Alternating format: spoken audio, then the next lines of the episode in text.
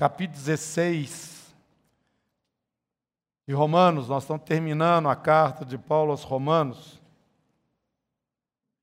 E esse é um capítulo ideal para a gente falar que você tem que ir para uma igreja casa se você ainda não foi.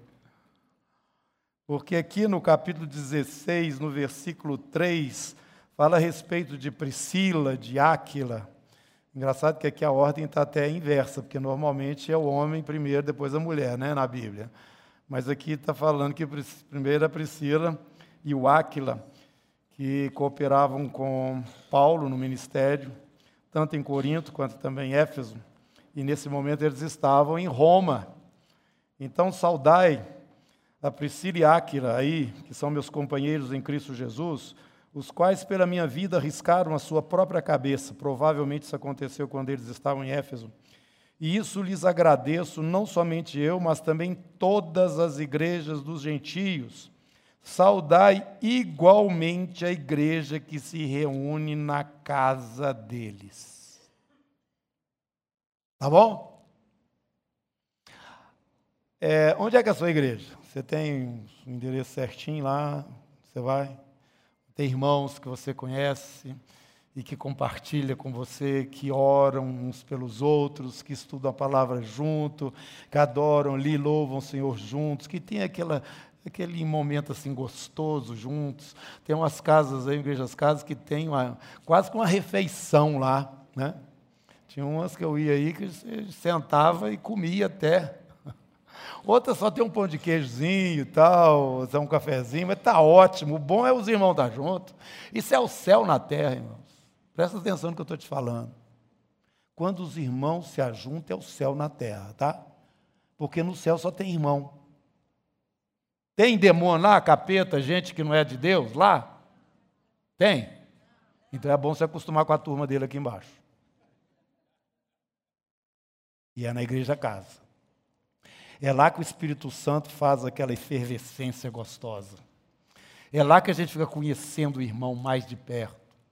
É lá que a gente começa a orar uns pelos outros e ver o progresso do irmão e a resposta da oração que nós fizemos. É lá que a gente, com aquela vontade de agradar a Deus, louva e adora Ele. E os irmãos falam amém, a gente não fica parecendo bobo ou a gente fora do, do, do, do Fora da onda, né? Fora do normal, porque se você for fazer umas coisas dessas na frente dos outros, que não conhece o Senhor, você é meio esquisito.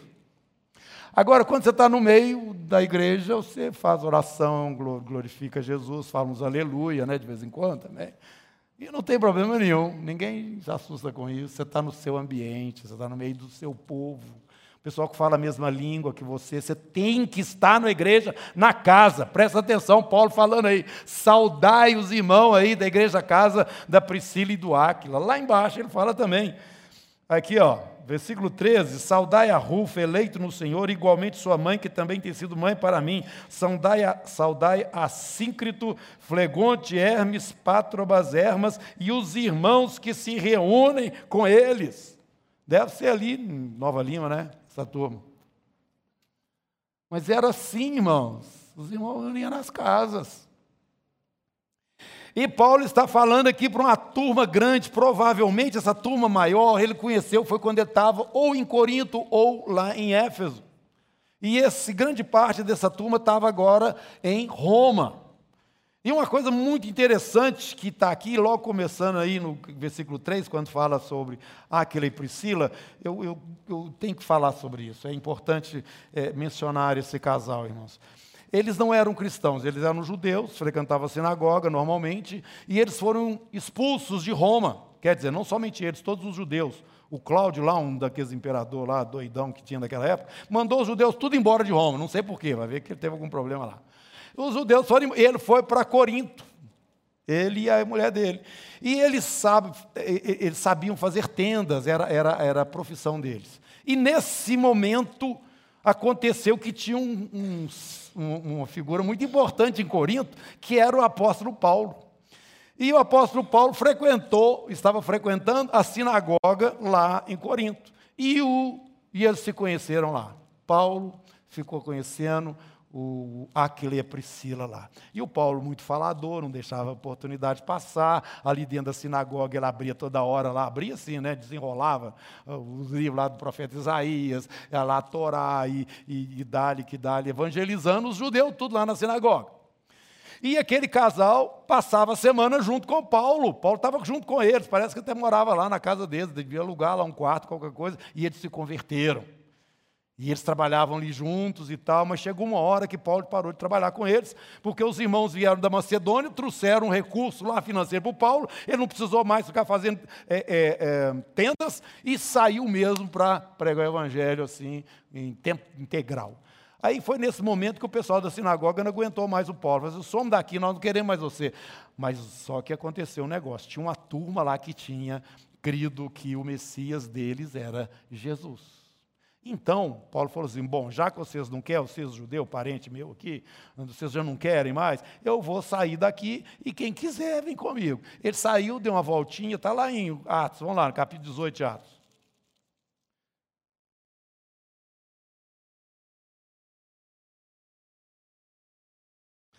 Versículo 6: Opondo-se os judeus, né, e blasfemando, sacudiu Paulo as vestes e disse-lhes: Sobre a vossa cabeça o vosso sangue. Eu deles estou limpo. Vocês vão para o inferno agora porque vocês querem ir, não é porque eu deixei de falar. Desde agora eu vou para os gentios, agora vou começar a falar é para os estrangeiros, porque já acabou, já não tem mais nada para falar para vocês. Aí o que, que aconteceu?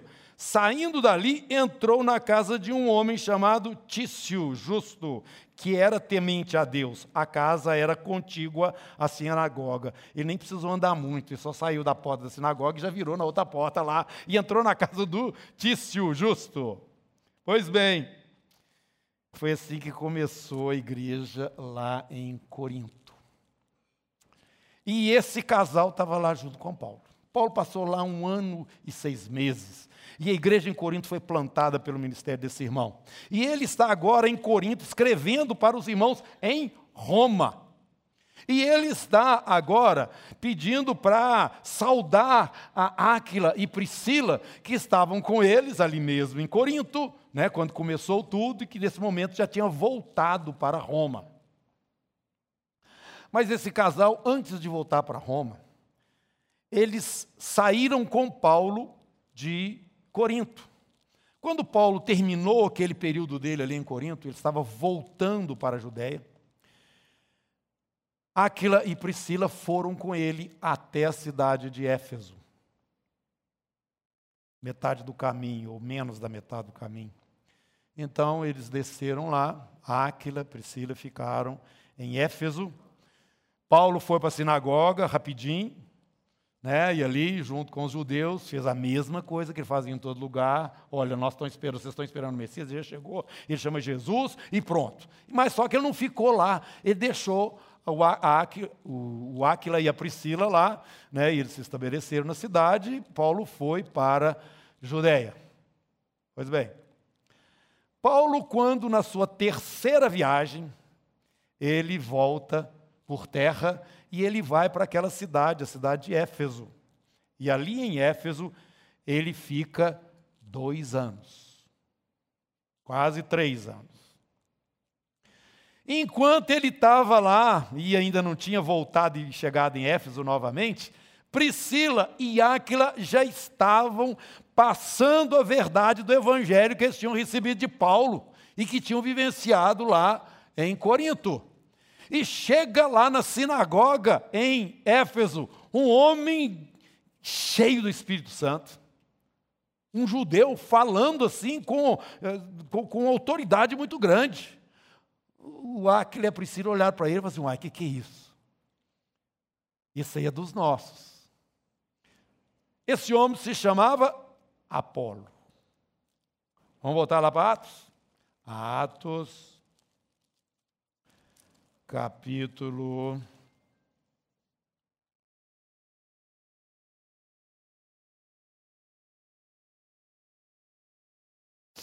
capítulo Éfeso capítulo 18, um pouco mais na frente.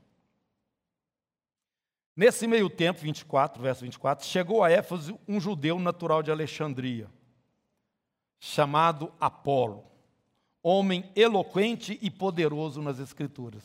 Ué, não veio da Judéia, não. Ele saiu de Alexandria. Está lá a cidade até hoje. Alexandria. Mas ele foi, o Espírito Santo revelou para ele quem que era realmente o Messias. Certamente ele ouviu falar, alguém trouxe informações a respeito do que tinha acontecido na Judéia, sobre a pessoa de Jesus, o ministério de João Batista, e esse homem foi, teve uma revelação do Senhor. E ele sai de Alexandria, aparece lá em Éfeso e aparece lá desse jeito, eloquente, poderoso nas Escrituras, era instruído no caminho do Senhor e, sendo fervoroso de espírito, falava e ensinava com precisão a respeito de Jesus, conhecendo apenas o batismo de João. Então, ele nas escrituras do Antigo Testamento, ele era preciso, ele era um mestre, ele era uma pessoa eloquente, e dentro da sinagoga, ele trouxe aquela palavra que Paulo já tinha falado, que o Áquila e a Priscila estava lá falando para eles também, naquele período que Paulo estava fora e eles ainda estavam lá, morando em Éfeso, chegou então esse Apolo aí, ó, palavra em cima da turma lá em Éfeso.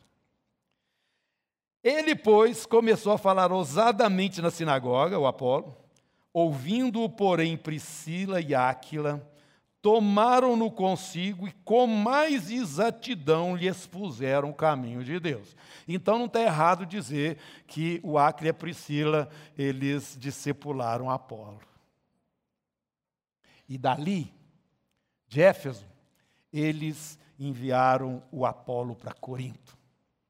Por isso que quando você vai ler a carta aos Coríntios, Paulo está falando, opa, está tendo um problema aí entre vós. Um está falando que é de Paulo, outro está falando que é de Apolo, está vendo? Outro está falando que é de Pedro, porque Apolo já tinha ido àquela cidade e ministrado ali, agora com um conhecimento bem mais amplo, com as informações mais precisas que vieram de Áquila e Priscila, e ele então foi um instrumento ainda mais poderoso e cortante de Deus. Meus irmãos, assim que é a igreja do Senhor Jesus. Um irmão ajudando o outro, uma família abençoando outra. Paulo abençoou Áquila e Priscila, Áquila e Priscila abençoaram Apolo, Apolo abençoou a igreja em Corinto, e a igreja vai crescendo. É um organismo. Nós ouvimos aqui a pastora Clécia lendo aqui Romanos, capítulo 12. Nós somos um corpo. Nós somos interdependentes. Quem nos faz progredir e crescer é o Espírito de Deus que está no nosso meio, no meio. Ele vai levantando, um como um pregador ali, um mestre, o outro como um profeta, o outro como um evangelista, e o outro como um pastor, o outro, e assim vai. A igreja, então, é fortalecida por essas pessoas que vão sendo levantadas na comunhão da igreja, onde o Senhor vai fortalecendo a cada um. Pois bem, esta família agora já não estava mais em Corinto. Abriram-se as portas, provavelmente eles deixaram alguma propriedade ou qualquer coisa lá em Roma mesmo, e voltaram para Roma. Esse casal maravilhoso, Áquila e Priscila, que nos é informado aqui pelo capítulo 16 do, da carta de Paulo aos Romanos. E então, quando Paulo, estando em Corinto, escreve à igreja que está em Roma, ele faz menção aqui destes, deste casal maravilhoso. Agora, é, a palavra aqui está nos mostrando que uma pessoa, isso vai nos trazendo luz também, nos abençoando, né? Uma pessoa muito importante que fala praticamente uma única vez aqui, me parece, não sei se tem outro momento, deixa eu ver se tem aqui. 16, 1. Capítulo 16, versículo 1. Não, não tem não. É, a Febe. Febe era uma diaconisa. Era uma pessoa que era uma mulher que servia a igreja. Ela era de Sencreia. Sencreia era, era um porto bem pertinho de Corinto. Corinto era uma cidade privilegiada porque ele tinha porto através de Sencreia, né? Ele para o mar Egeu e tinha para o mar Adriático também do outro lado. Isso foi uma das coisas que fez a cidade de Corinto ser uma cidade forte, poderosa economicamente e, e ter crescido muito, né? Depois que ela foi destruída e os, os, pelos romanos e eles mesmos reconstruíram a cidade e se tornou uma cidade assim muito importante, onde o pessoal ia lá para a promessa também, porque tinha lá o culto à deusa Afrodite e era uma confusão aquela cidade de Corinto. Como eu gosto de falar brincando, parecia uma Rio de Janeiro daquele tempo. Pois bem, irmãos, este lugar tinha essa irmã que foi aqui, vão ler aqui no capítulo 16, verso 1, é, recomendada por Paulo e provavelmente foi ela quem levou a carta para Roma. Recomendo-vos a nossa irmã Febe, irmã na fé, e que está servindo a igreja de Sencreia, Sencreia era o porto ali contíguo a Corinto, para que a recebais no Senhor como convém aos santos e a ajudeis em tudo que de, de vós vier a precisar, porque tem sido protetora de muitos e de mim, inclusive. Então, fazendo menção a estas pessoas, é, às quais ele manda é, recomendações, e falando também a respeito de Febe, ele vai fechando né, essa carta é, maravilhosa que ele escreveu e que contém praticamente toda a teologia ou toda a mensagem, né, é, é, toda a doutrina cristã, que é a carta aos Romanos, que nesse sentido é a mais consistente, no sentido de ter mais coisas, né, né nesse aspecto, e que hoje é tão conhecida no mundo todo. Versículo 17. Rogo-vos, irmãos, que noteis bem aqueles que provocam divisões, escândalos e, e andam de uma forma desordenada né, no meio de vocês, é, e não de acordo com a doutrina que vocês aprenderam. Afastai-vos deles. Porque estes tais não servem a Cristo, nosso Senhor, e sim ao seu próprio ventre, e com as suas palavras e lisonjas enganam o coração dos incautos.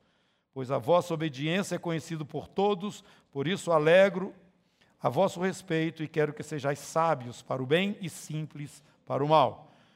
E o Deus da paz em breve esmagará debaixo de vossos pés a Satanás.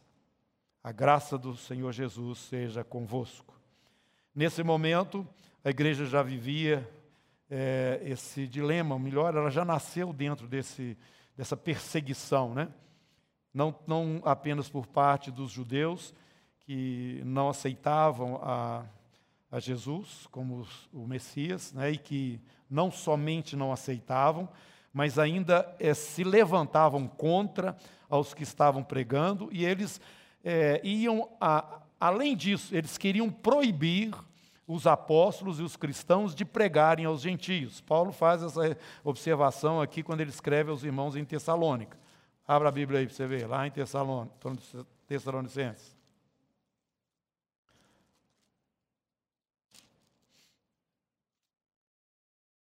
capítulo 2. Primeiro.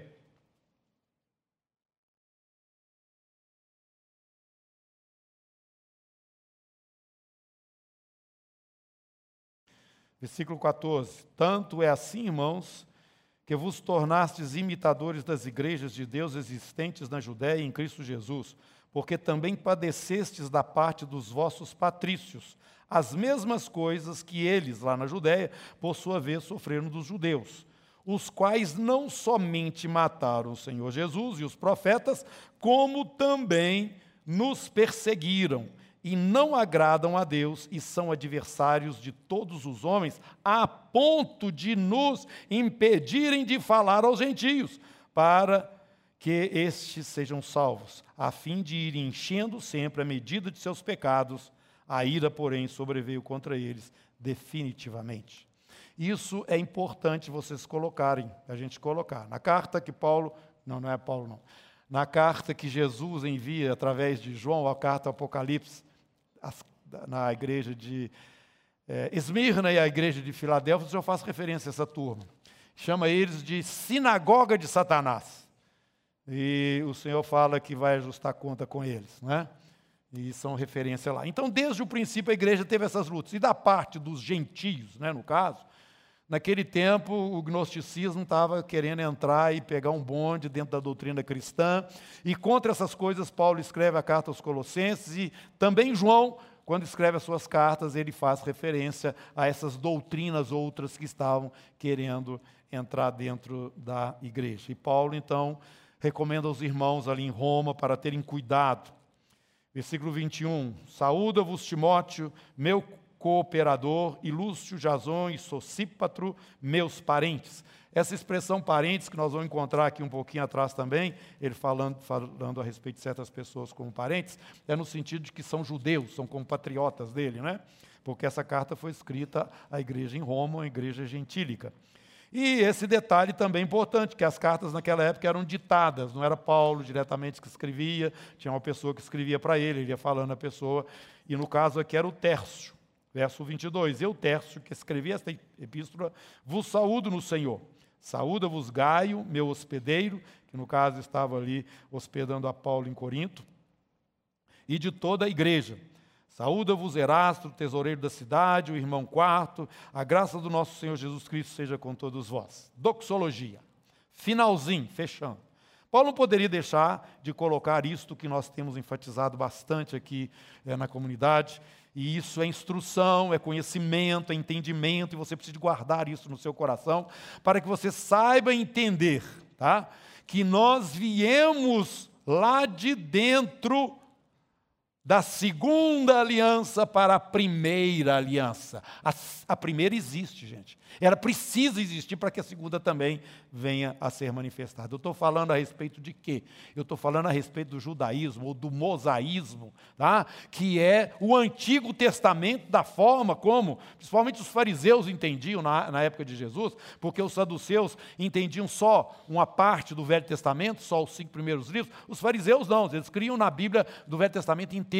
Pois bem, isto é a antiga aliança, a revelação de Deus ao povo de Israel. O que está escrito ali é objetivamente para a nação ou através da nação de Israel para alcançar qualquer outro povo que o Senhor queira através da palavra profética. Você não pode misturar a lei, que é a antiga aliança, com a nova aliança. Este foi o grande problema da igreja primitiva e esse continua agora, a partir desses últimos dias, se tornando também um problema grande no meio da igreja.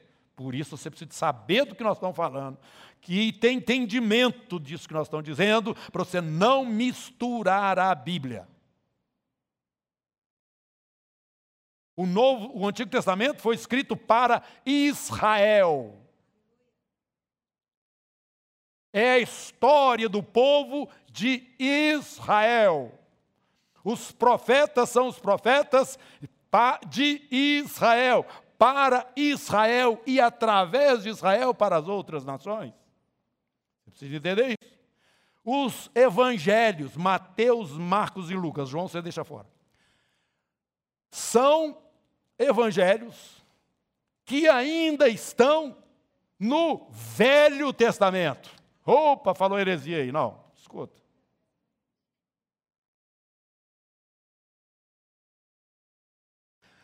Qual momento do ministério de Jesus, com exceção daquele atravessar o mar e expulsar os demônios do Gadareno e voltar e deixar o Gadareno lá?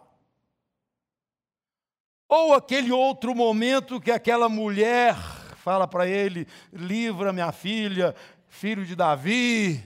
Jesus fala: não, peraí, eu vim para as ovelhas cativas de Israel. Jesus nunca falou para os seus discípulos pregar para gentio. Jesus mesmo não temos relato que ele foi na cidade de Tiberíades, que era ali grudada a Cafarnaum. Quem vai lá em Israel sabe disso. Por quê? Porque Tiberíades era uma cidade romana, cidade gentílica. E do outro lado do mar da Galiléia estava Decápolis, que eram cidades também que não eram cidade de judeu. Jesus teve o seu ministério total totalmente voltado para Israel. Totalmente voltado para Israel. Quantas vezes eu quis te ajuntar como a galinha junto seus pintinhos? Ele falou a respeito de qual cidade? Nova York? Brasília?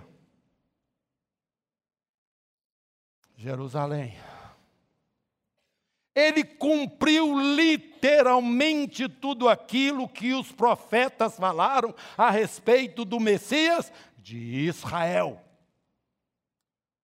Ele frequentava, não era igreja casa, não, irmãos, ele frequentava onde? As sinagogas. Ele foi apresentado onde? Foi na comunidade cristã da Zona Sul? Não, ele foi apresentado no templo. Jesus viveu como um judeu dentro de um contexto judaico, completamente. Então é necessário que você entenda, porque esse foi o grande e continua tendo dificuldade da igreja até hoje por causa desse, dessa questão, e a tendência é aumentar, porque Israel está agora voltando a ser uma expressão no mundo, como os profetas disseram, e esse ressurgimento de Israel no mundo traz também uma influência, um eco dentro desse aspecto dentro da igreja, porque a igreja sabe de onde ela veio. Nós hoje somos uma continuação daquilo que o Senhor começou ali com Abraão, mas com um objetivo que passava por Israel, mas não parava na nação de Israel. Então, eu estou explicando isso tudo porque isso é um mistério, meus irmãos. Eu tenho uma revelação de Deus. O evangelho que eu recebi, não recebi de homem nenhum. Paulo era o judeu mais judeuzão que tinha naquela época. Deus escolheu ele a dedo. Ele podia chegar e discutir comigo e com o, o outro lá que está pregando o Evangelho de Jesus e falar: vocês estão falando bobajada toda. Isso não tem nada a ver com o judaísmo. E abrir lá no, no, no, no Velho Testamento e começar a contestar: só tem um Deus? Vocês estão falando que tem três? O que, que é isso? E daí para frente, ele tinha, e até hoje aí tem os judaizantes aí, os, os judeus mesmos, né, os ortodoxos, eles vão em cima desses mesmos textos. A Bíblia é igualzinha. E vão argumentar do mesmo jeito. Por isso Deus pegou esse homem chamado Paulo, pinçou Paulo e trouxe ele. Esse aqui é o espécime ideal para que o meu nome seja anunciado. Por isso que aquele Paulo ia para a praça, ia para dentro da sinagoga, enfrentava. Olha, Paulo foi preso lá em Jerusalém e foi ser julgado lá na frente do comandante romano. E aí vieram a turma do sinédrio para acusar Paulo. Paulo falou assim: ele apontou, falou assim, você, você me deu carta. Você me conhece. Cresci aqui no meio de vocês. Vocês sabem quem eu sou. Eu levei carta de vocês para prender os irmãos lá em Damasco. Mas eu encontrei com ele no caminho. Eu vi Jesus. Essa intrepidez na vida daquele homem, que vencia, não no argumento, ele fala assim: ó, depois que você divertiu uma, duas, três, depois que você já mostrou e quer ficar endurecido, sai fora. Foi o que ele fez, saiu da sinagoga, virou, entrou na casa do Tício. Foi isso que ele fez em todo lugar por onde ele ia. Ele ia primeiro na sinagoga. Vocês, judeus, têm o direito, o evangelho é primeiro para o judeu e depois para o gentio. Vocês têm o direito de saber disso que eu estou trazendo aqui para vocês. O nosso Messias chegou, ele se chama Jesus. Agora, uns creem, outros não. Pronto. Os que creem saem de dentro da sinagoga e vai para dentro da casa. E o negócio vai irradiando, espalhando no meio de judeu, no meio de não judeu, porque Jesus veio para todos. Quantos? Creem que ele é o Messias.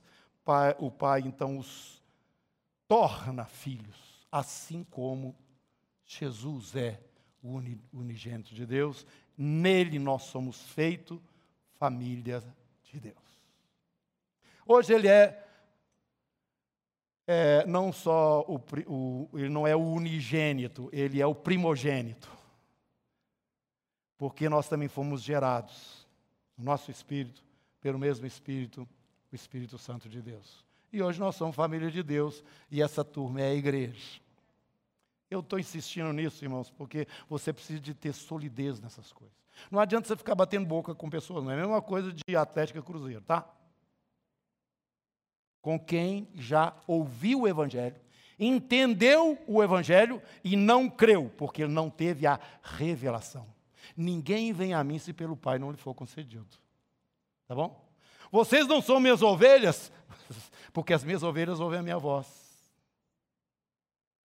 Então, meus irmãos, o que nós temos que fazer é pregar o evangelho que Deus falou. Nós não sabemos quem que vai aceitar, quem não vai. Agora, nossa obrigação é fazer isso para que aqueles que também vão endurecer o coração saibam e tenham essa argumentação quebrada na vida deles. Eu nunca ouvi, ouviu sim. Eu estava lá na sua rua, ou eu estava sentado lá do lado de você lá no escritório, eu naquele dia que nós conversamos pelo telefone, você ouviu sim. Você ouviu sim. Agora, quem crê será salvo. Quem não crê, continua condenado. Então, é, irmãos, eu estou falando isso que Paulo está escrevendo, já vamos terminando.